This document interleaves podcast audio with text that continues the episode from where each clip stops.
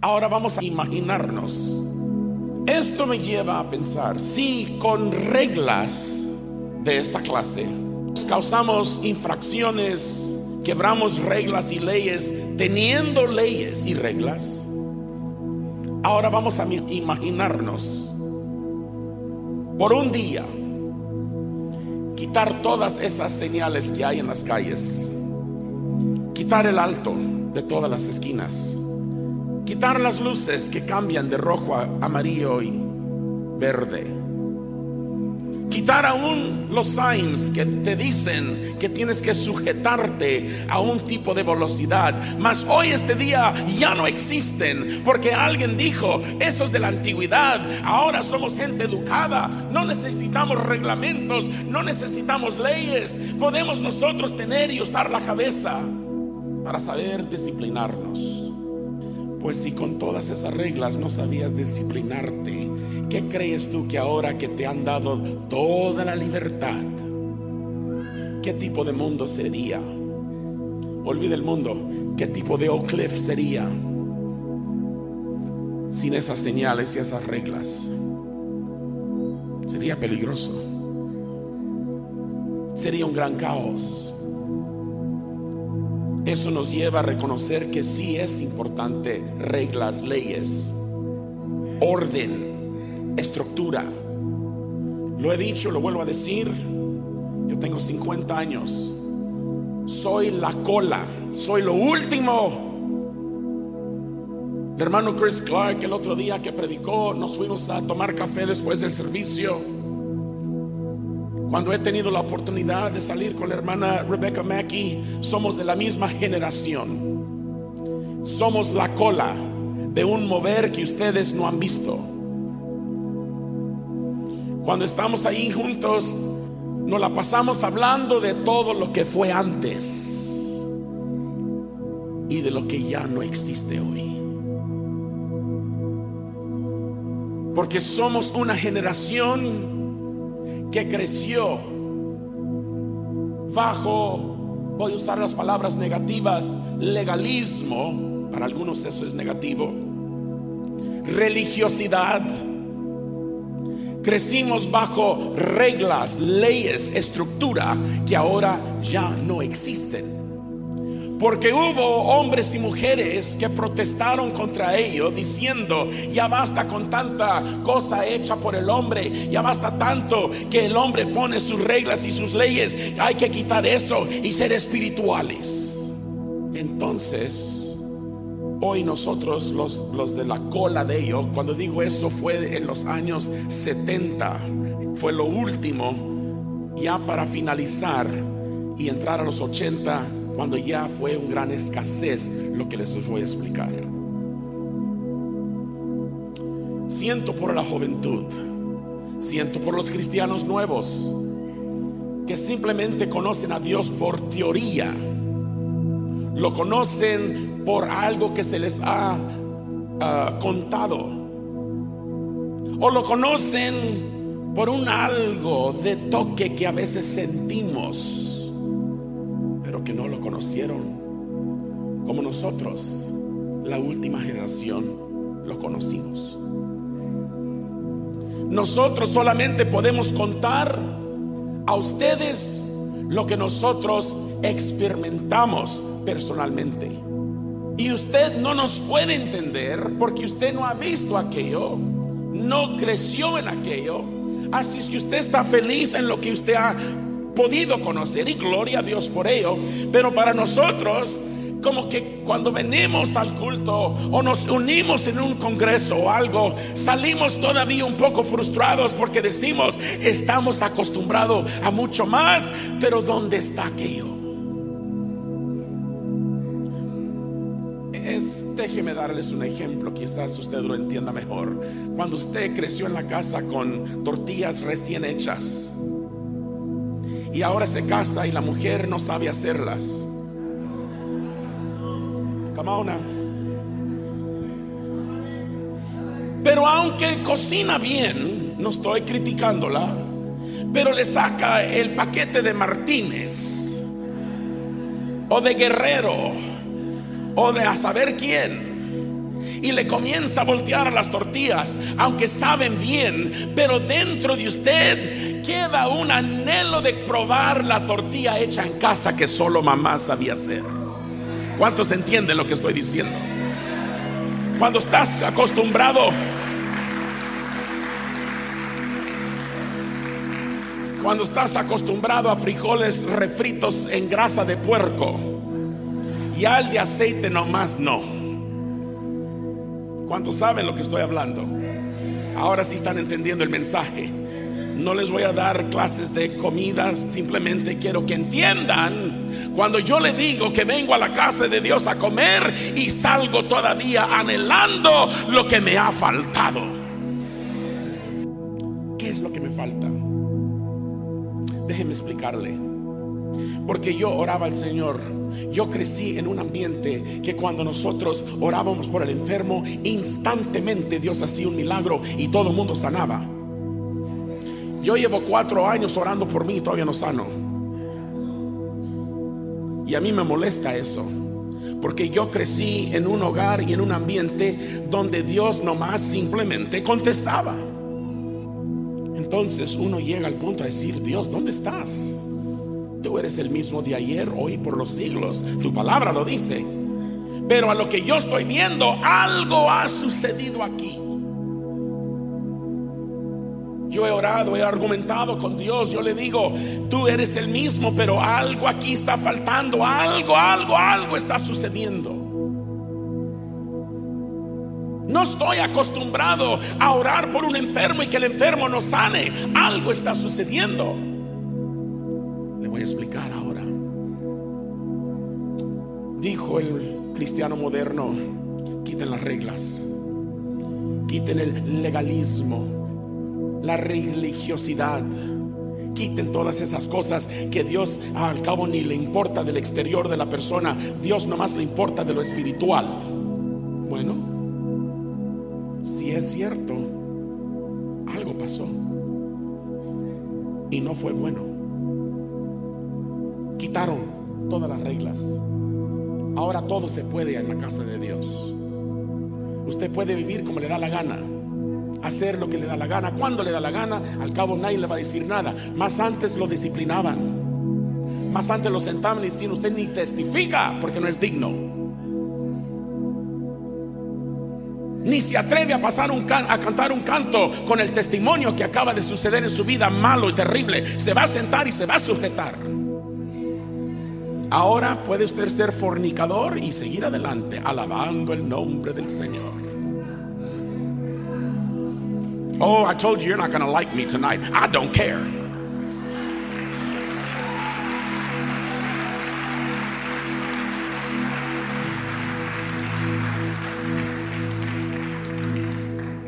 ¿Por qué? Porque a mí me da coraje. Me enojo que culpa de la iglesia moderna, ahora yo no puedo ver lo que antes veía. Bueno, ¿y qué es lo que veía? Le voy a decir, cállese, espérese. Yo se los he compartido antes, no es nada nuevo, simplemente les quiero recordar lo que era común en las iglesias, lo que, lo que pasaba todo el tiempo, no era nada nuevo estábamos acostumbrados. Más bien si no sucedía nos asustábamos. ¿Qué pasó hoy? La juventud, incluso un joven predicador en una junta de ministros se levantó y dijo, yo estoy tan fastidiado de escuchar a los predicadores aquí en las juntas de decir que Dios ya no, ya no se mueve como antes se movía y que el poder de Dios ya no es el mismo como antes era. Dice, a mí me molesta eso. Dice, si tanto diferente es, explíquenme cuál es la diferencia. I said, Oh Lord, you should have never said that. I said, Shut up and sit down. Let me tell you. Déjame explicarte cuál es la diferencia. Ni pedí la palabra, simplemente me paré todo enojado y indignado, como un buen cristiano. Le dije, cuando había reglas, cuando había leyes, como ustedes dicen, carnales que manejaban la iglesia, había una orden y una disciplina que quizás para muchos era exagerado. Pero en esa atmósfera, en ese mover, disciplina de la iglesia, le dije, Dios se manifestaba, no en teoría, se manifestaba enfrente de los ojos de los hombres. Mi pregunta fue, no solo a él, pero a los otros ministros modernos, inteligentes que para nada sirven. ¿Cuándo fue la última vez que viste tú un muerto enfrente de ti levantarse en el nombre de Jesús? ¿Cuándo? Toda tu vida de ministerio, ¿cuándo lo has visto? Y él dijo, nunca. Ok. Ahí está. Le dije, pero yo te voy a contar algo. El hermano Pedro Páez, mi padre, predicando en Alice, Texas, bajo la carpa. No voy por toda la historia porque está muy larga, pero punto es, llegó una mujer y un hombre ilegales del otro lado del río y llegaron con un bebé en sus brazos y, mientras que el hermano Pais predicaba, lo interrumpieron y le dijeron, ore por vuestro bebé, que nuestro bebé está enfermo. Le echaron mentiras, estaba muerto. Tenía más de nueve horas de muerto esa criatura. Entonces le dijeron, está enfermo, ¿pudiera usted decir un rezo? Mi papá dijo, claro que sí. Agarró el niño y dijo, Padre, ten misericordia y piedad sobre este niño y pido que tú lo sanes en el nombre de Jesús. Y en ese instante el niño comenzó a gritar y estornudar. Aquella mujer gritó fuerte y le dijo al marido, yo te dije, yo te lo dije, que si lo traíamos al padrecito, el niño iba a volver a vida. Mi padre dijo, ¿de qué está hablando señora? Dijo, mi bebé tiene más de nueve horas de muerto. Dijo, y ahorita ha resucitado. ¿Por qué?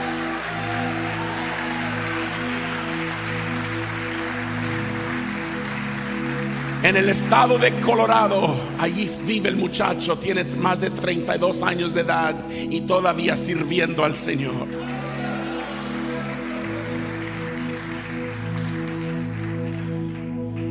El padre de la pastora Guajardo de McKinney, Texas, el hermano Guajardo de El Valle, Harlingen, Texas, estaba gravemente en el hospital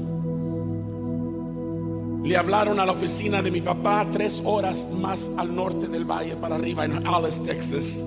Le dijeron, hermano Páez, a mi papá ya lo están, lo, van a desconectar, ya, ya no le dan más seguridad de que vaya a vivir, pero quisiéramos que por última vez usted viniera a orar por nuestro padre. Mi papá le dijo, ahorita mismo me subo al carro, en tres horas debo de estar allí. No tenían celulares en esos años. Cuando mi papá se subió al carro, el hermano Guajardo murió. Ya no le pudieron comunicarse con él a la oficina y él no tenía celular, así es que no había forma de decirle ni, ni, venga. Cuando él llega a Harlingen, Texas, al hospital allí, él entra por la puerta de enfrente, los familiares están saliendo por detrás para ir a la funeraria para hacer los arreglos. Mi padre entra al cuarto del hermano Guajardo Ve al hermano Guajardo ahí muy tendido, dormidito. Mi papá pensaba que estaba dormido. Entonces mi padre, como un hombre respetuoso que es, se acercó, no lo quiso despertar y dijo, Padre, toca a tu siervo en el nombre de Jesús. Y en ese instante el hermano Guajardo abrió los ojos y le dijo, oh hermano Pais, qué alegre me siento verlo a usted aquí.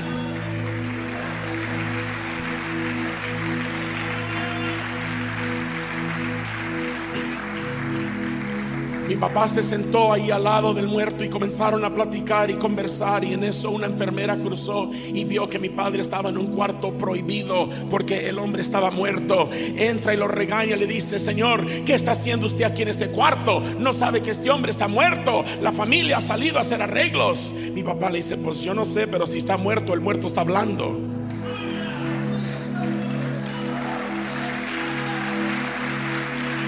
Aleluya.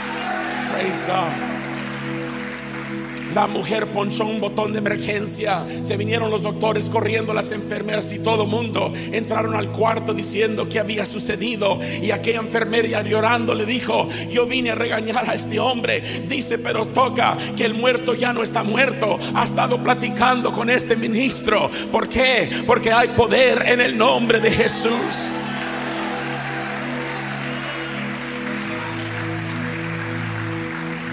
Le dije al ministerio, ¿cuándo fue la última vez que entraste a un hospital a resucitar a un muerto? hermano A.A. Allen, bajo su carpa aquí en Dallas, Texas, su asistente evangelista, el hermano Shambach, todavía vive. Si usted no me cree, vaya y pregúntale en Tyler, Texas, y él con gusto le vuelve a repetir el testimonio que yo le voy a decir. Bajo la carpa vino una mujer con su bebé, unos meses de haber nacido. El bebé nació como una, una masa, una pelota de carne, sin ninguna figura de ninguna clase. Solo tenía unos bracitos torcidos por donde quiera y sus manitas no tenía dedos, nomás unos pedazos de troncos allí. Y sus piernas no tenía piernas, tenía solo unos masas de, de carne allí donde debía de verse formado piernas, mas nada salió. El niño tenía una cara desfigurada, no tenía ojos, estaba hueco, los, los, los pozos allí y cuando se lo trajeron al hermano Allen, la mujer dijo, yo creo que Dios puede sanar a mi hijo si usted ora por él. El hermano Allen agarró al niño y el hermano Shambach dijo, eh, como asistente siempre él oraba junto con Allen, pero él dijo, Señor, esta vez yo no voy a cerrar los ojos, yo voy a ser testigo de este milagro. Y dice el hermano Shambach que cuando Allen comenzó a orar, dice que de repente los pedazos de carne que debían de haber sido piernas comenzaron a estirarse, comenzaron a crecer y comenzaron a forzarse en piernitas. Le comenzaron a salir los dedos de los pies, las manos se comenzaron a enderezar y allí comenzaron creativamente los dedos saltar enfrente para que todo el mundo viera que Dios estaba formando lo que debía de haber sucedido adentro. Ahora estaba sucediendo para que todo el mundo viera cuán grande es el poder de Dios.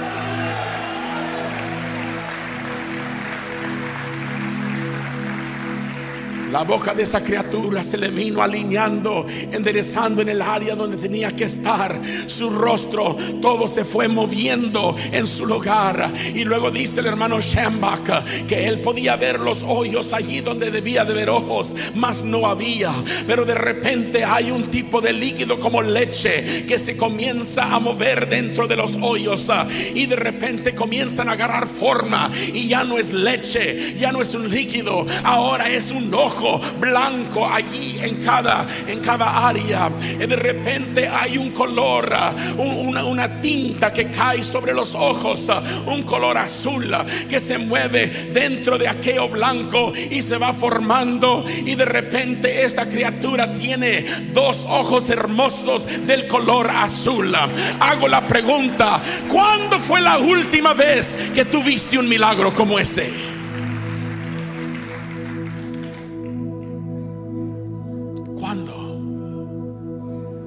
No, hermano, igual que usted ahorita que lo está platicando es todo lo que he oído, pero nunca he sido testigo. Es cierto, te lo creo. Conocemos a un Dios de pura teoría, porque algo ha sucedido. Algo está pasando. En Akron, Ohio, bajo la carpa del hermano Leroy Jenkins, yo estaba presente durante la época cuando había reglas, aún en la carpa, la mujer ni se atrevía a entrar en pantalones en la presencia de Dios. ¿Están oyendo lo que les estoy diciendo? No les va a gustar, I don't care.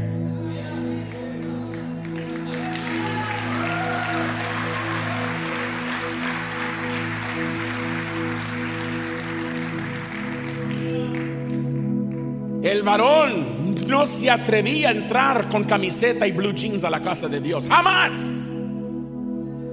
Era contra las reglas de la iglesia. Porque se enseñaba que el que se presenta delante de la presencia de Dios se viste y se prepara para presentarse delante de Dios correctamente.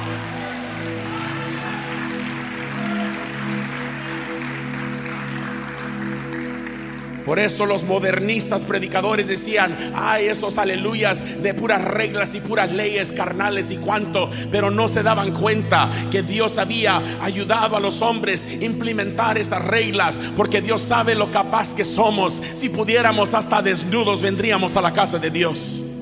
Y que a algunos muy poco les falta. Dios no está interesado en ver tu desnudez, ya te ves desnudo. Era en esa época de esas reglas de legalismo que yo estaba sentado en la última banca de la, de la carpa, una carpa que sentaba casi arribita de dos mil personas. Yo no entiendo hasta la fecha, creo que fue Dios el que me sentó allá, porque la disciplina nuestra en nuestro hogar era que cuando íbamos a la iglesia teníamos que sentarnos en la misma banca con nuestra madre. Ella no nos permitía juntarnos con los amigos. Teníamos, dice ella, ustedes no vienen a la iglesia para buscar amigos, vienen para buscar el rostro de Dios.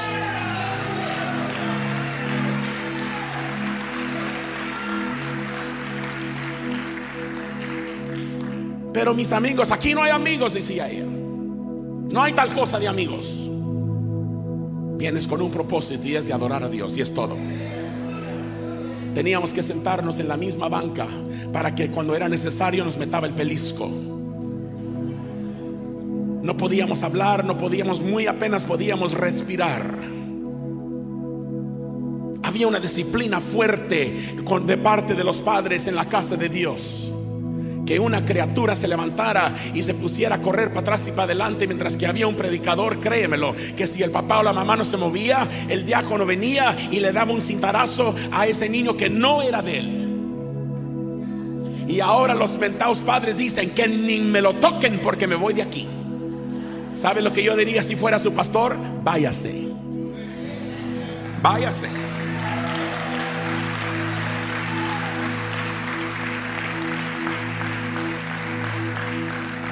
Si esa criatura no puede ser sujetada aquí, allá en la cárcel te lo van a sujetar. Ese es otro mensaje, después se lo traigo, si el pastor me permite. Aleluya. Así es que yo no sé por qué yo estaba fuera de mi lugar. Yo estaba atrás, solo sentado a la edad de 11 años. Mis padres estaban enfrente de la carpa acá en esta área.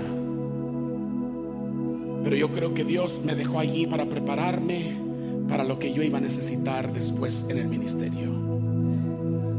Mientras que el hermano Leroy Jenkins predicaba, dejó de predicar y dijo, el Espíritu Santo me acaba de hablar, hermanos y me dice que la pandilla The Hells Angels, yo no sé si usted sabe algo de ellos, pero era la pandilla más peligrosa que todo mundo les tenía un terror a ellos. Ellos manejaban a donde se presentaban, ellos mandaban allí y mataban sin pensar dos veces, eran malos. Y dijo él, vienen los Hell Angels. En esa época la carpa estaba llena de puro anglosajón, casi no había gente de negros ni latinos, puro anglosajón.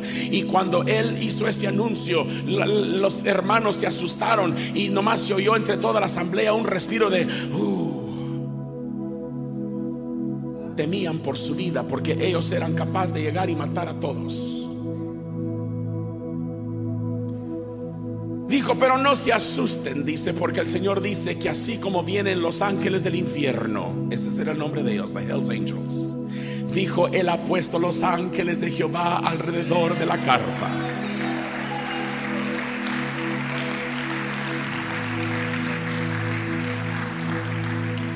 No terminaba de decir eso cuando al otro lado de allí, de, la montañita, se oían los motores de las bicicletas que venían rumbo a la carpa. Todo mundo sabiendo ya que el Señor estaba con nosotros, pero no dejábamos de tener el miedo. Hubo un silencio que cayó sobre la asamblea. Nadie quería hablar, nadie quería decir nada, porque escuchábamos los motores que se iban acercando. No sabíamos si iba a ser el último día de nuestra vida bajo esa carpa. No sabíamos cuál era el propósito de esa ganga, porque es que ellos venían a esta carpa. Y en ese tiempo, cuando llegaron a la carpa, sin ninguna reverencia, sin ningún respeto, se metieron con sus bicicletas, todos ellos. Eran más de 100 personas y se alinearon en todo el altar, menos uno. Ese uno se quedó afuera de la carpa porque la bicicleta de él tenía un carrito para otro pasajero y no cabía por medio de la carpa. Cuando se habían alineado, el último que iba a entrar fue y levantó a este joven y lo trajo para adentro. Y cuando lo trajo, Dios me permitió ver todo porque yo lo iba a necesitar como tercer testigo ahora. Y yo me indigné cuando yo vi las trazas en cual ellos estaban entrando en blue jeans y camisetas y sin mangas. Y yo dije que bárbaros no tienen respeto a la casa de Dios. Porque eso era lo peor que uno podía hacer, entrar a la casa de Dios de esa forma. Y luego lo peor de todos los peores era que al que llevaban cargado iba con pantalones cortos. Yo decía, Dios mío, entrar a la casa de Dios de esta manera. Santo Dios, yo, yo me asusté porque nunca en la vida había yo visto a un hombre entrar en esas trazas a nuestros templos. No se permitía. Había reglas, había orden, había disciplina. Pero me quedé viendo a sus piernas y yo notaba que sus piernas se movían de todos lados cuando iban caminando. Y le noté que él no tenía rodillas. Se las había destruido él mismo. No tenía rodillas. El hombre entra, viene al altar, lo tienden en el piso. El capitán o el mero jefe de esta de este pandilla eh, ángeles del infierno levantó la voz para interrumpir al hermano Jenkins que todavía seguía predicando. Y le dijo, hombre, tú dices que tú eres un siervo de Dios. Y tú dices que tu Dios hace milagros. Nosotros hemos escuchado que hablan de ti y dicen aquello. Ahora veremos a ver si es cierto lo que tú dices. Y no lo dijo muy lindamente. Lo decía como decir, y si no pasa, te vas a ver con nosotros. El hermano Leroy Jenkins no hizo bulla, no dijo nada, simplemente dejó la Biblia y se fue a bajar la plataforma y se vino a donde estaba el muchacho tendido. El hermano Jenkins en sus simples palabras dijo, Padre, para que tú seas honrado y glorificado. Y para que ellos vean que tú eres un Dios de poder. Yo ordeno que nuevos rodillas sean creados ahorita mismo en el nombre de Jesús. En ese instante no fue una sanidad, usted sabe la diferencia. Sanidad es un proceso, el milagro es instantáneamente. En ese momento sucedió un milagro que la gente que estaba lo más cerca podían ver donde la carne se movía, donde algo estaba siendo criado debajo de la piel. Y de repente, cuando dejó de moverse, había dos rodillas nuevas puestas en las piernas de este joven. Hermano Jenkins le dice, ahora sí joven, yo te ordeno en el nombre de Jesús que te levantes. Y el joven brincó a sus pies. Lo trajeron acá arriba de la plataforma para que todo el mundo pudiera ser testigos de esas rodillas nuevas que Dios le puso en ese momento. ¿Cuándo fue la última vez que tú fuiste testigo de un milagro como ese? Oh, ahora hablan de que Dios me sanó de un dolor de cabeza. Y Dios me quitó el dolor de la muela. Y Dios me hizo esto y lo otro, pero pues yo no sé, yo no vi nada. Tú me dices, está bien. Yo quiero ver un milagro. sentados bajo esa misma carpa. Un día después, en el estado de los norte, los estados del norte, no es nada incomún que de repente tienen lo que le nombran un verano de indio, de indígena, an Indian summer. Puede ser que los días están bien bonitos y frescos y de repente plana un calor. Y no es nada, nada de que de repente tan preso esté el calor, que de repente se venga un norte y comience a, traer un frío. No es nada en común. Allá en el norte eso sucede, todo en un día. Estábamos bajo la carpa cuando de repente cayó ese calor. La gente se desmayaba. Los ancianos estaban desmayando, les daban aire. Y como había reglas y leyes, si usted quería agua, tenía que salir del templo a tomar su agua. No se permitía tomar dentro de la carpa. Había un respeto, una orden. Así es que la gente tenía que salir a buscar a ver dónde, porque la gente se estaba desmayando. Y el hermano Jenkins estaba predicando y vio el descontrol de lo que estaba sucediendo y dejó de predicar y dijo, Dios, mira a tus hijos cómo están sufriendo. Quieren escuchar tu palabra más el calor los está agobiando. Dijo, Padre, yo pido que nos mandes un viento helado dentro de esta carpa. Y en ese instante la carpa se comenzó a mover, donde comenzó a soplar un aire helado, estilo air conditioning, dentro de la carpa.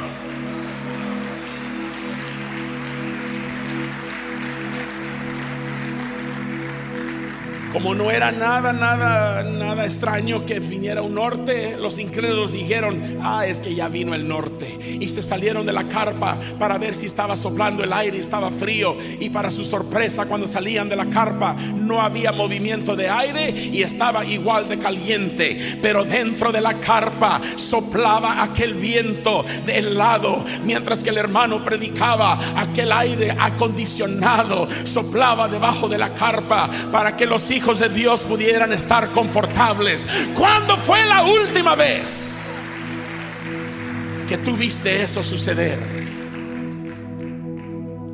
¿Cuándo? Con razón que el hermano Chris Clark y yo no podemos hablar de ninguna otra cosa. Estamos tan hambrientos de lo que estamos acostumbrados ver y que ya no lo vemos.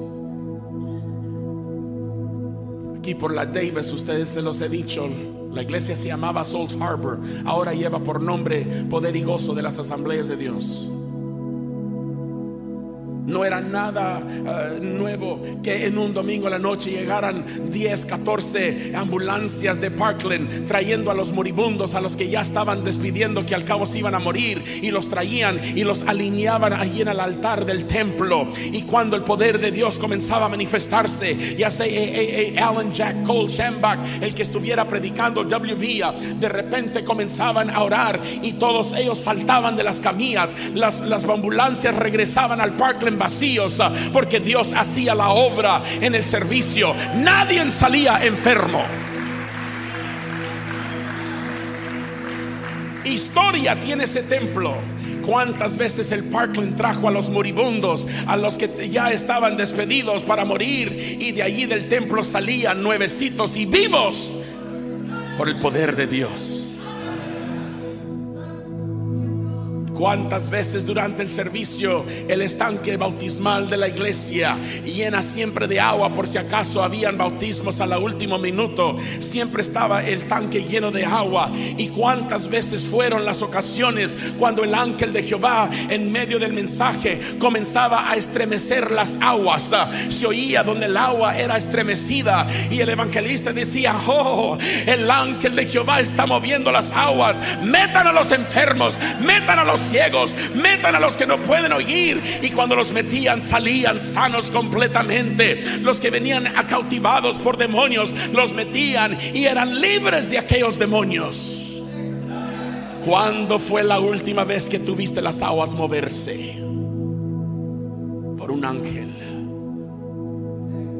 No era nada extraño cuando el hermano WV le decía a Dolores, la organista de la iglesia. En este templo había un piano grande de cola como este negro, de este lado.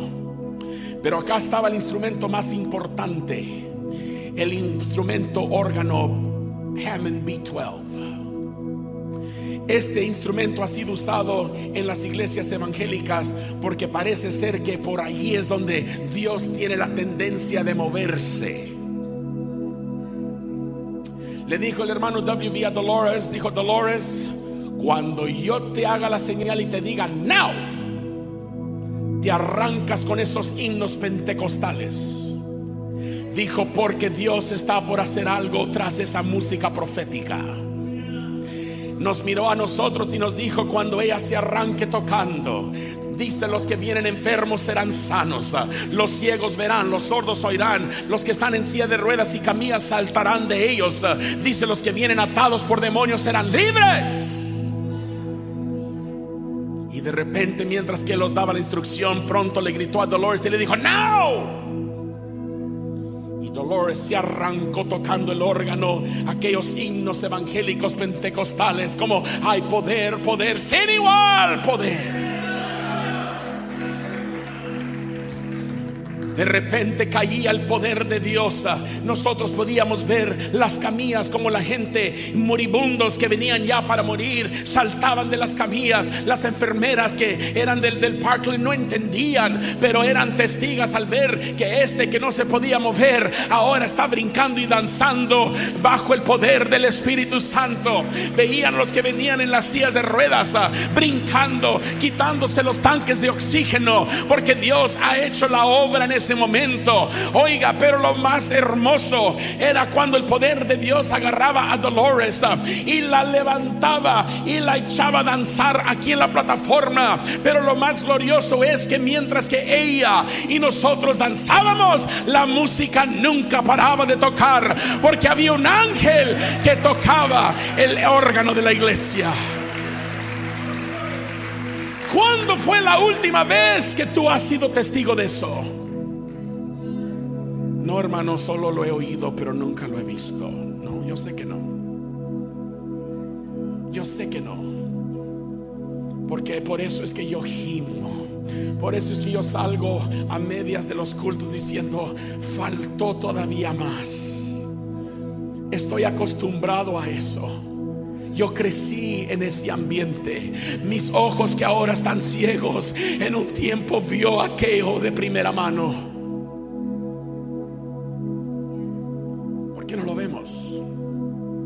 Ahora le voy a decir por qué no lo ve. Dios tiene un problema de moverse en medio de una generación irreverente, de una generación corrompida. Aunque decimos que le adoramos y que lo amamos, pero nuestro testimonio es otro. Vivimos una vida descontrolada porque al cabo ahora bajo estas nuevas maneras de liberación que nosotros le nombramos liberar, ser libertinajes. Ya nadie les llama la atención. Viven la vida del diablo y luego se quieren presentar y adorar a Dios con esos mismos labios. El descuido cuando el ministro moderno, por querer ganar más almas a la iglesia, hizo el anuncio y dijo, en esta iglesia usted venga como quiera, no tiene que fijarse de la forma que está vestido, usted aquí entre de la manera que quiere entrar. Y la disciplina, los reglamentos que antes manejaba la iglesia, se fueron quedando afuera. Pero cuando aquello entró, Dios se ausentó. En la iglesia esa donde les digo que los milagros sucedían, cuando entraban las visitantes y los visitantes, si el hermano WB Senior estaba en la plataforma y veía que entraba una mujer mal vestida, hacía un anuncio y decía, en esta iglesia, nos comportamos de tal modo y creemos que la dama debe de vestirse de tal modo. Si usted no tiene la ropa apropiada, con gusto nosotros le regalemos un vestido para que pueda entrar a este santuario. Y los predicadores modernos decían, viejo, renegón, ¿qué anda ahí siendo tan legalista? ¿Qué le importa? Lo que le debe de importar es que vino esa alma Sí, pero esa alma desconflinchada siguió desconflinchada. Nunca se arregló, nunca se arrepintió bien. Porque no tenía forma, no tenía orden, no tenía disciplina. Así como vivía libre afuera, continuó viviendo libre acá adentro. Yo sé que no les gusta lo que estoy diciendo. No los veo, no me importa.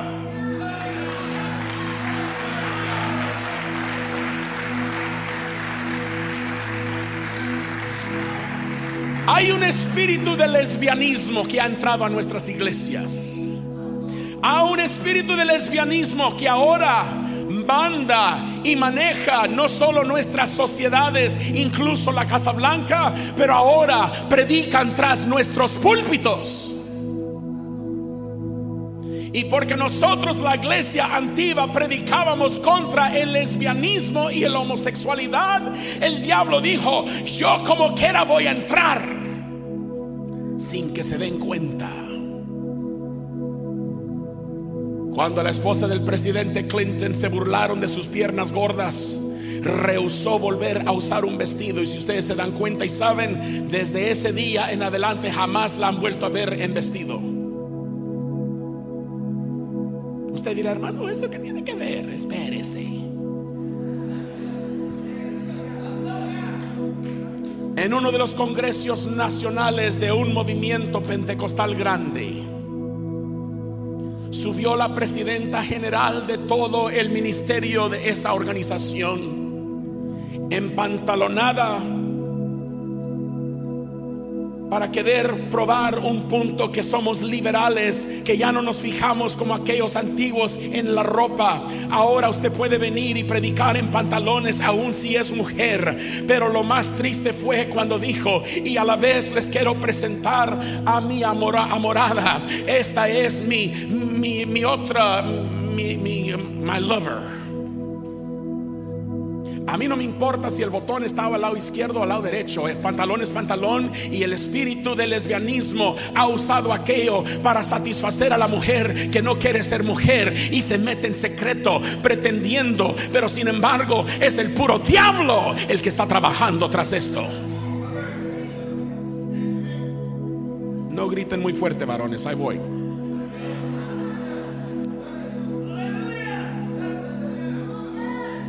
Usted me puede decir, ay hermano, usted es anticuado. Diga lo que diga, yo lo que vi, ustedes no lo han visto y no lo van a ver. Porque la iglesia está descontrolada, está en pecado.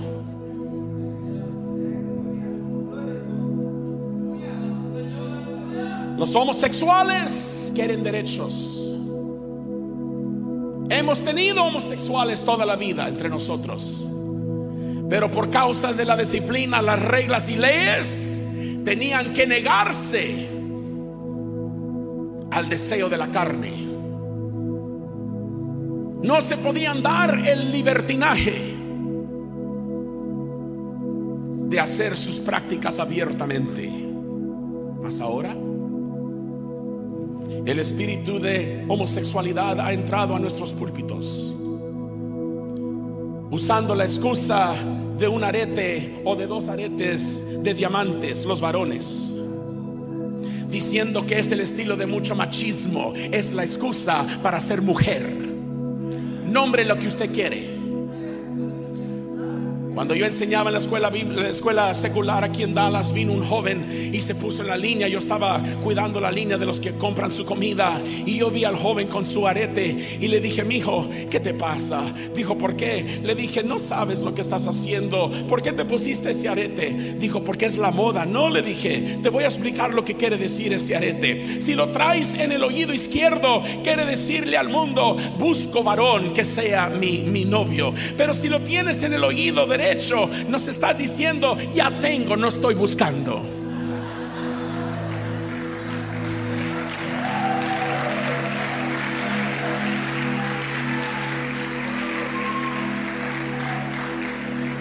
No sabían eso, ¿verdad? Yo muy macho, macha serás, porque no sabes lo que haces. El espíritu de, de, homosexualidad quiso entrar a la iglesia de tal modo que ahora nuestros predicadores jóvenes dicen, yo tengo que alcanzar a la juventud y si es menester me voy a poner uh, esas aretes en los oídos, uh, me voy a, a, pintar el cuerpo con tatuajes anunciando de que yo soy cristiano, que yo soy salvo. Déjeme decirle algo, si tienes que ponerte un tatuaje anunciando a Cristo, no eres cristiano, porque tu testimonio le va a anunciar al mundo quién tú eres en Jehová.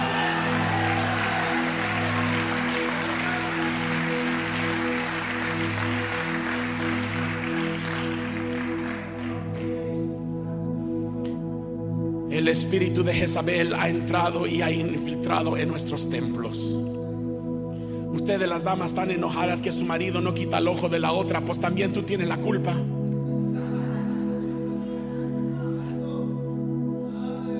Se ofendan por lo que voy a decir. Déjenme decirles que yo le dije al Señor, ¿cómo eres malo conmigo?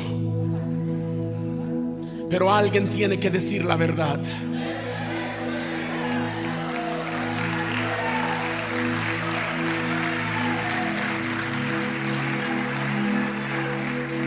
La época y el tiempo de las reglas y del legalismo que existía en la iglesia demandaba que la mujer y el hombre que llegara a la iglesia tenía que venir apropiadamente vestidos, si no, no era ni digno de pasar al altar ni a la plataforma. Y cuando yo hablo de correctamente vestido, yo quiero decirle que cada pieza, cada pieza, y no voy a entrar en detalle, hermanas, pero tenían que vestir, venir bien vestidas, no encueradas como ahora llegan a la casa de Dios. Usted se preocupa de la mujer de la calle que va a tentar a su marido. Aquí hay muchas de esas que están tentando a los hombres. Y los pobres hombres quieren alabar a Dios, pero aquellas cosas le llaman la atención. Yo no tengo que ir a la calle a buscar una mujer. Aquí hay muchas Jezabeles presentes. Yo sé que no les gusta. I don't care. Aleluya.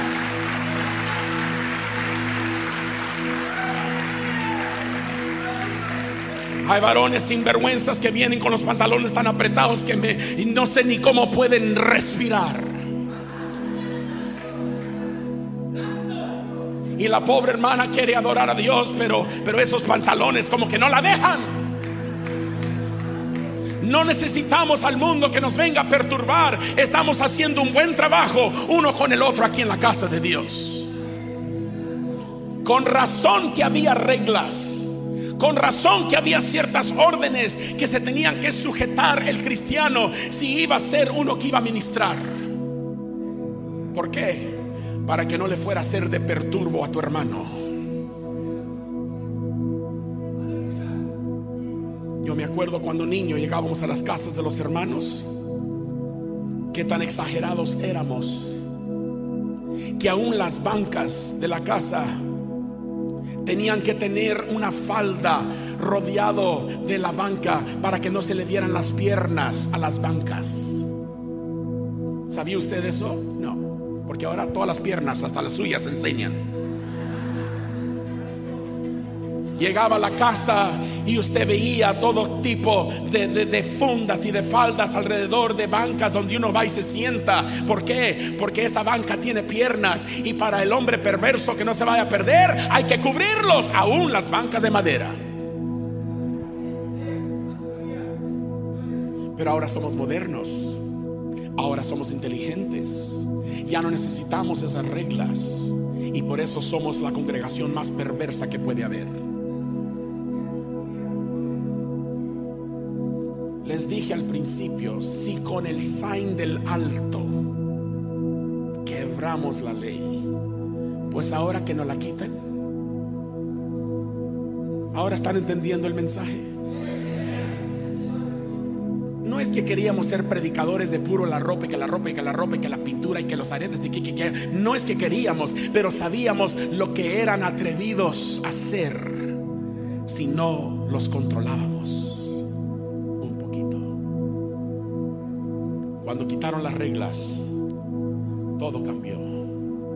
Pero no se dieron cuenta los grandes siervos de Dios modernos que al quitar las reglas, Dios tuvo que ausentarse un poco. Allí fue en los últimos de los 70 que ya no vi más lo que antes yo había todos los días del poder de Dios.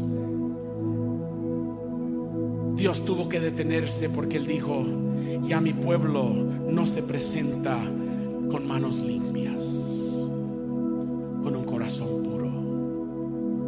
Ahora la iglesia está para satisfacer tus necesidades físicos, no espirituales. El tiempo era bajo las reglas, bajo las leyes, bajo la religiosidad y lo que usted quiere decir.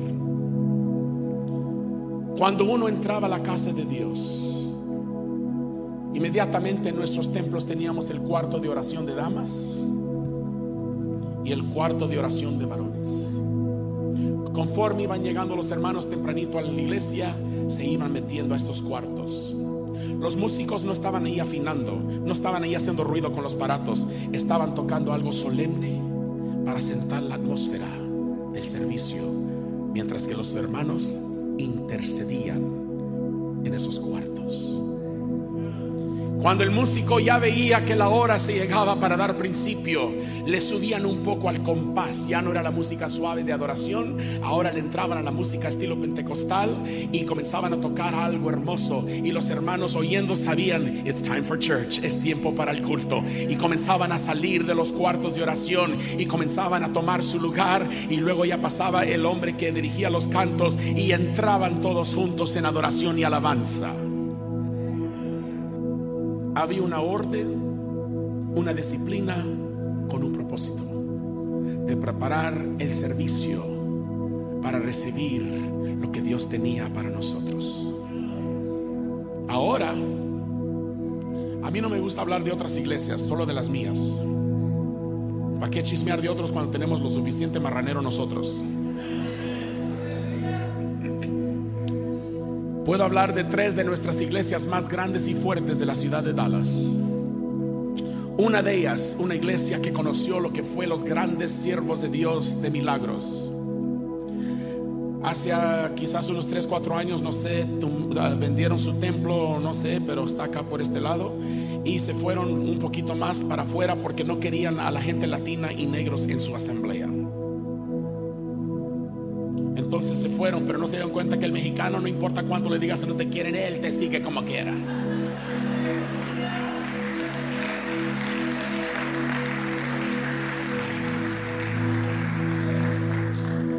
El templo se edificó con este propósito.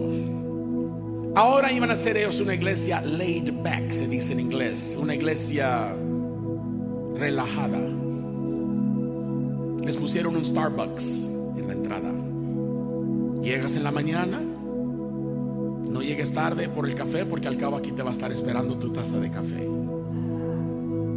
Tienes el todo el privilegio, el derecho de traerte el café y tus donas. Siéntate en las bancas, vas a ser educado con la palabra de Dios relajadamente. Usted dirá, hermano, bueno, pues debe de estar contento, hermano, que pues están dispuestos. ¿Qué dispuestos? Esa es pura, pura cosa del diablo. Cristo mismo dijo, cuando trataron los, los, hombres de, dar cambio y cuánto, que para que no batallaran con las ofrendas, acá en la entrada vamos a vender animalitos y vamos a dar cambio de dinero. Y Cristo vino y les borneó las mesas y les dijo, ¿qué? La casa de mi padre no es un casa de cambio, pero tú lo has hecho y no quedó allí, sino que agarró el cinto y les metió unas cachetadas y golpes. Y yo dije, gloria a Dios, dales más, dales más para que se les quite.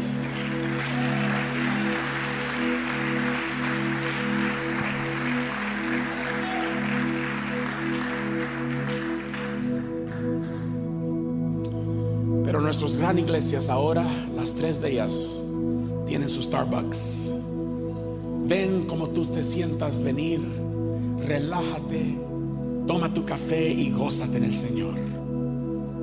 Y Dios dice, bueno, si buscas una cocina, vas a encontrar cocina, pero mi presencia no va a estar allí. Porque cuando tú vienes a mí, tú tienes que pagar un precio. Prepárate en tu casa, Báñate, límpiate, prepárate correctamente para venir delante de su presencia.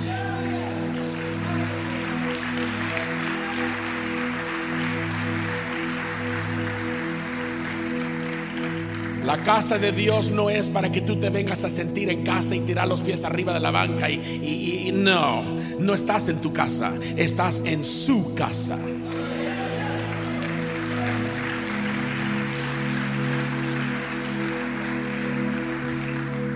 Aquí no vienes a relajarte, aquí vienes a presentarte delante de Dios. Vienes cargado, vienes cansado, vienes con gran necesidad. Y si tú vienes en esa condición, te prometo que Él te está esperando aquí para levantar aquella carga, para sanar tu cuerpo, para dejarte saber que Él te ama, pero tiene un orden de cómo tú te tienes que presentar a Él. Cuando nosotros íbamos creciendo, Vaya que nosotros se nos fuera a salir de decir, quiero jugar béisbol, papá. Quiero jugar fútbol. Cállate, eso era un pecado. Era pecado. Que el pastor oyera a un joven allá afuera eh, hablando con otro diciéndole, ay, yo quiero ir a jugar fútbol. El pastor casi que lo agarra cachetadas. ¿Cómo? Eso es del diablo. Así crecimos nosotros. Oiga, y a mí que me gusta nadar, cállese la boca. ¿Sabe cómo entrábamos nosotros al agua a nadar? Así. Así, con pantalón largo, con camisa brochada hasta arriba. Porque si entráramos con los cortos apropiados era un pecado. Mi madre era una nadadora tremenda porque en el norte tenían que saber cómo nadar para poder graduarse de la high school. Así es que mi mamá sabía subirse hasta lo más alto de los escalones y echarse clavados. Ella era excelente, pero como era cristiana no podía ponerse la ropa apropiada. Pero eso no la detenía. Ella con sus vestidos de la iglesia entraba.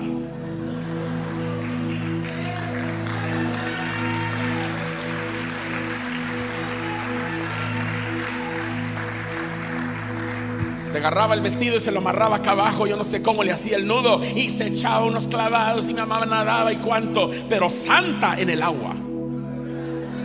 No andaba enseñando carne que no era necesario. Reglas. Leyes. Disciplina. Hermano, ¿era pecado nadar? No, no era pecado. ¿El fútbol era pecado? No, no era pecado. A nosotros nos decían eso porque sabían lo capaz que éramos. Y sabían que si nos daban nomás un poquito nos íbamos a desconflinchar. Dijeron, mejor ni darles ni nada, manténlos en orden. Pero luego llegan los modernistas. Nos comienzan a decir, oh, el fútbol es bueno, no es pecado. Ustedes no se anden creyendo de aquellos legalistas. Ustedes pueden jugar fútbol, béisbol, no hay nada mal las reglas. Por eso no vienen en el culto del mero día del, del, Super Bowl. Se van a ir al infierno con todo y pelota. A unos son tan sinvergüenzas que vienen y le dicen al pastor, ya sabe hermano pastor, no me espere, porque yo tengo que ver quién va a ganar. Sí, pues vas a necesitar ese ganador allá al infierno.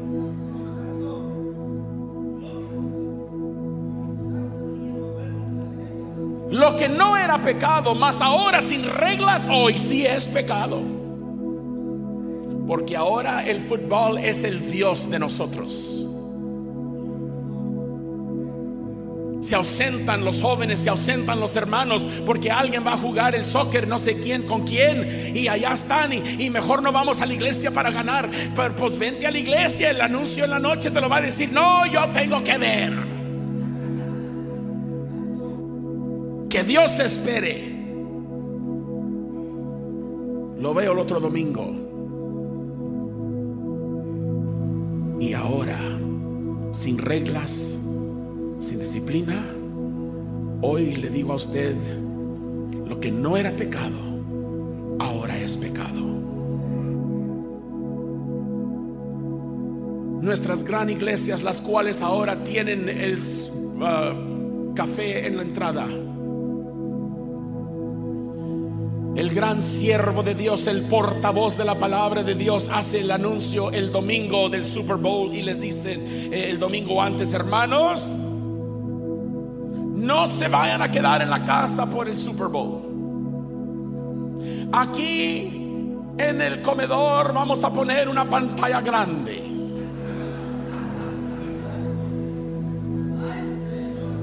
Va a haber hot dogs y popcorn y sodas. No va a haber culto el domingo a la noche porque vamos todos a tener un tiempo de compañerismo. Ese pastor junto con la congregación se va a ir al diablo. Porque lo que no era pecado hoy sí es pecado. Porque ha tomado prioridad de tanto que hasta dicen al Señor, hoy en la noche no te podemos adorar, tenemos que ver una pelota que la aviente para atrás y para adelante. Crees que con esas tonteras y pantallas Dios tiene ganas de hacer los milagros de levantar a un muerto y de restaurar a un enfermo y hacer cuánto? No, por eso no lo hace. Hermano, usted yo no sé en qué mundo está.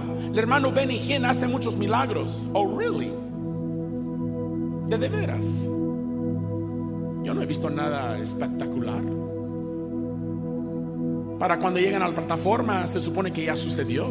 Yo no digo que no, pero yo estoy acostumbrado a verlo suceder en el momento.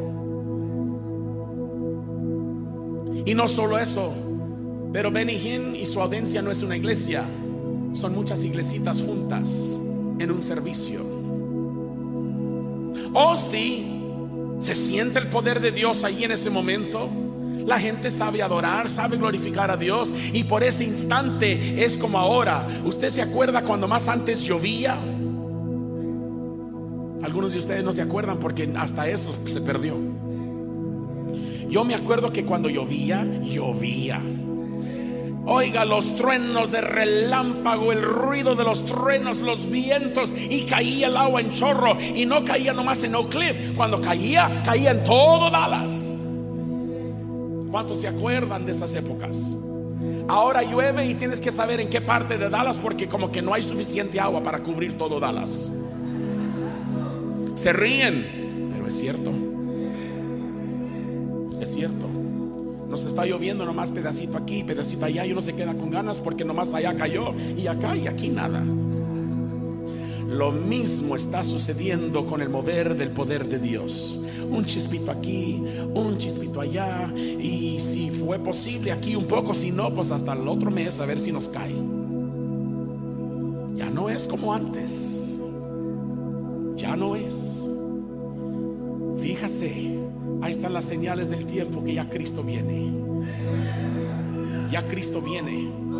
Los gran siervos dicen y predican, oh, va a haber un gran mover de Dios. Bueno, yo no soy nadie y soy el más tonto, pero yo les digo, no, no va a haber nada. Agárrate de lo que tienes y que te ayude Dios llegar. Porque la condición nuestra no permite el mover de Dios ya. Y la iglesia no va mejorando, va empeorando todos los días. Todos los días va empeorando. Los metodistas ahora permiten a los homosexuales y lesbianas como ministros ordenados. La iglesia presbiteriana ahora ordenan y permiten lo mismo. La iglesia anglicana permiten a los lesbianas y homosexuales también como ministros ordenados. Y una de la iglesia que yo nunca pensaba que ni lo iban a mencionar, la convención bautista, han considerado Usted sabe que los bautistas del sur son lo más estricto y mejor que los pentecostales. Pero con simplemente haberlo permitido entrar a la mesa a discusión, le debe decir algo. Pues no se asuste porque aquí voy. Nuestro movimiento no está considerando aquello pero sí ha declarado abiertamente y ha dicho que hay lugar para los homosexuales en nuestras iglesias. Hay que saber cómo tratarlos, para no correrlos, estoy de acuerdo. Pero hay una línea muy fina ahí, que si no nos cuidamos, caemos en la misma trampa que los demás. Y la palabra de Dios dice, el que piense estar firme, cuide, cuide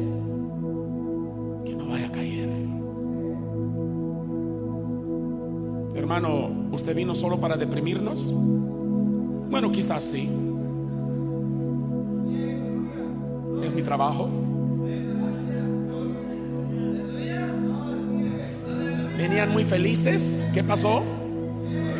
No, pues ya nos arruinó. Qué bueno. Qué bueno.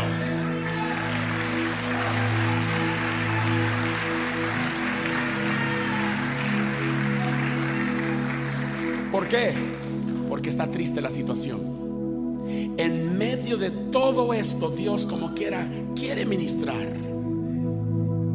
En medio de todo este caos, de todo lo que les acabo de explicar, Dios todavía anhela estar en nuestra presencia. Pero hay cosas que nosotros mismos causamos de detener a Dios, de no tener esa libertad, porque la oscuridad no se puede mezclar con la luz.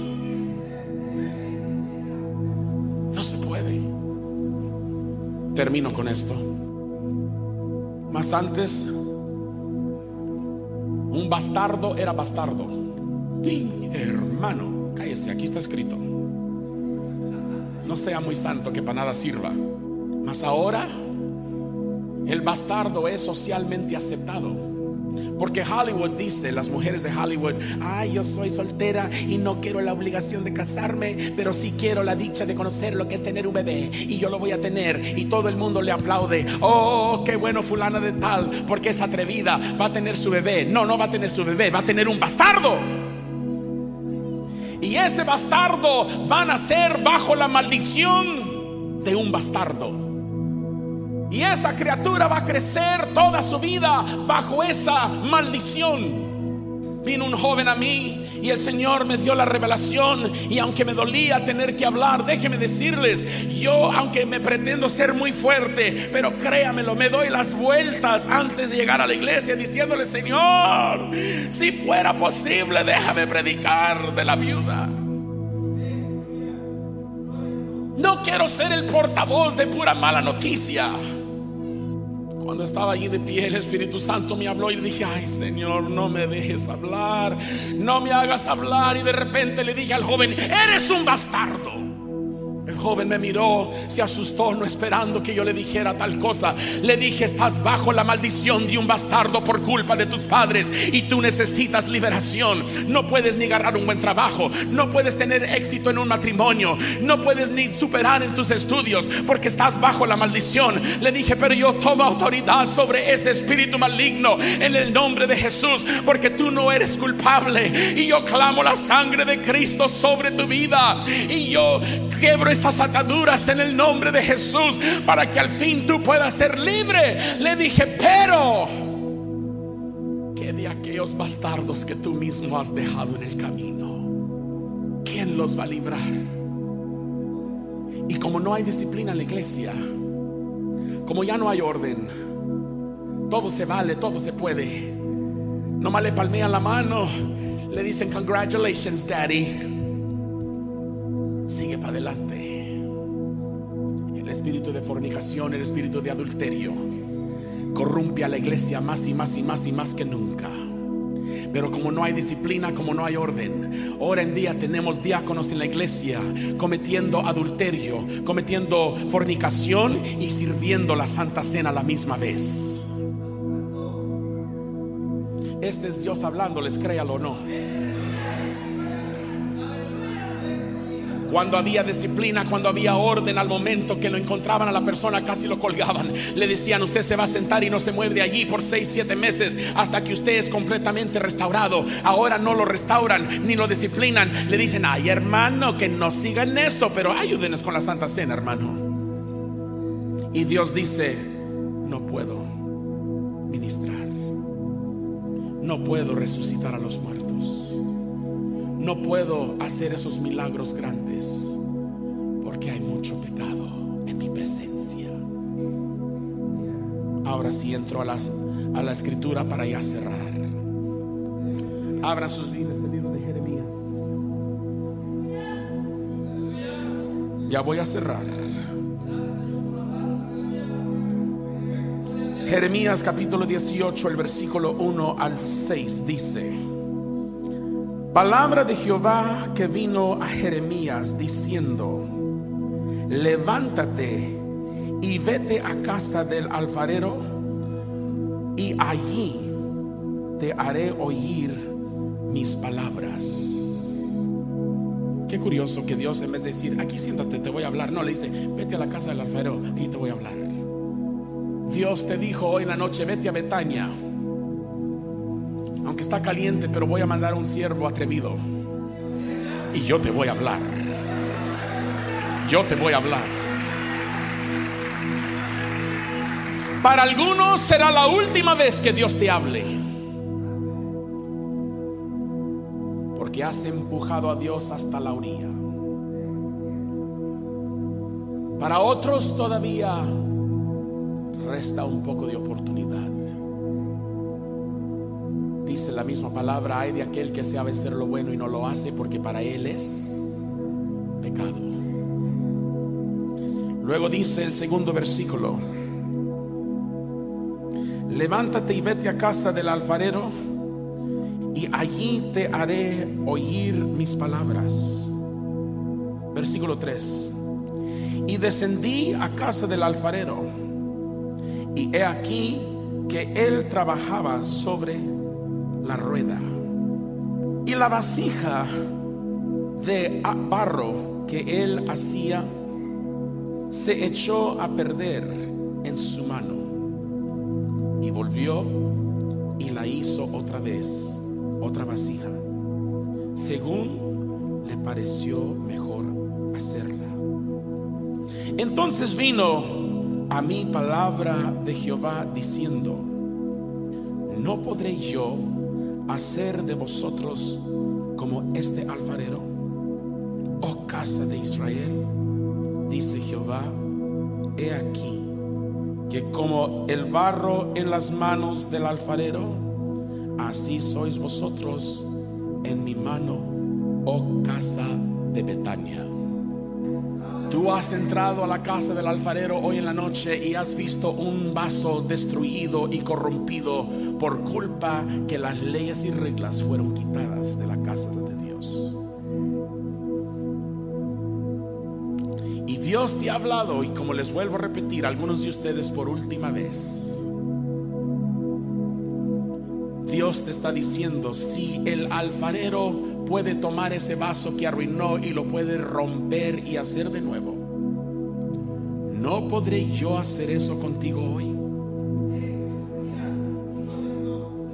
Cantamos el coro hermoso que dice, yo quiero ser un, vaso en las manos del alfarero. Rompe mi vida, destruyelo, hazlo de nuevo. Y no sabes lo que dices. ¿Sabes tú que el proceso de ser hecho de nuevo quiere decir ser rompido y destruido? Quiere decir que tiene que ser amasado para volver a darle carácter nuevo. El proceso es duro, duele. En ocasiones es momentos de soledad, de angustia en momentos como humanos llegamos a puntos de desesperación porque el proceso es terrible. Pero Dios dice, para poder sacarte de la situación presente, tienes que pasar por, aunque duela, tienes que cruzar este, esta área de, de ser modelado para que después puedas terminar y ser el vaso que me agrada a mí delante de mi presencia. Hermanos, ¿No anhela usted de conocer ese Dios del cual yo les he platicado hoy? ¿No quisiera usted ver que el, poder de Dios que cuando decimos es un milagro es un milagro? Y no más que una muela le dolía. No quiere ver usted piernas crecer aquí en sus ojos. Yo lo vi, nadie me lo platicó, yo lo quiero ver. Yo lo quiero ver. Otra vez. A mí me gustaría que un día Dios les metiera un susto a ustedes, que cuando están allí orando y alabando al Señor, que de repente el, tanque del agua, no sé dónde está, que se comience a, a, mover las aguas y que tengan que ustedes meter a los enfermos allí, porque el ángel de Jehová está en el tanque de agua moviendo las aguas. ¿No les gustaría a ustedes eso?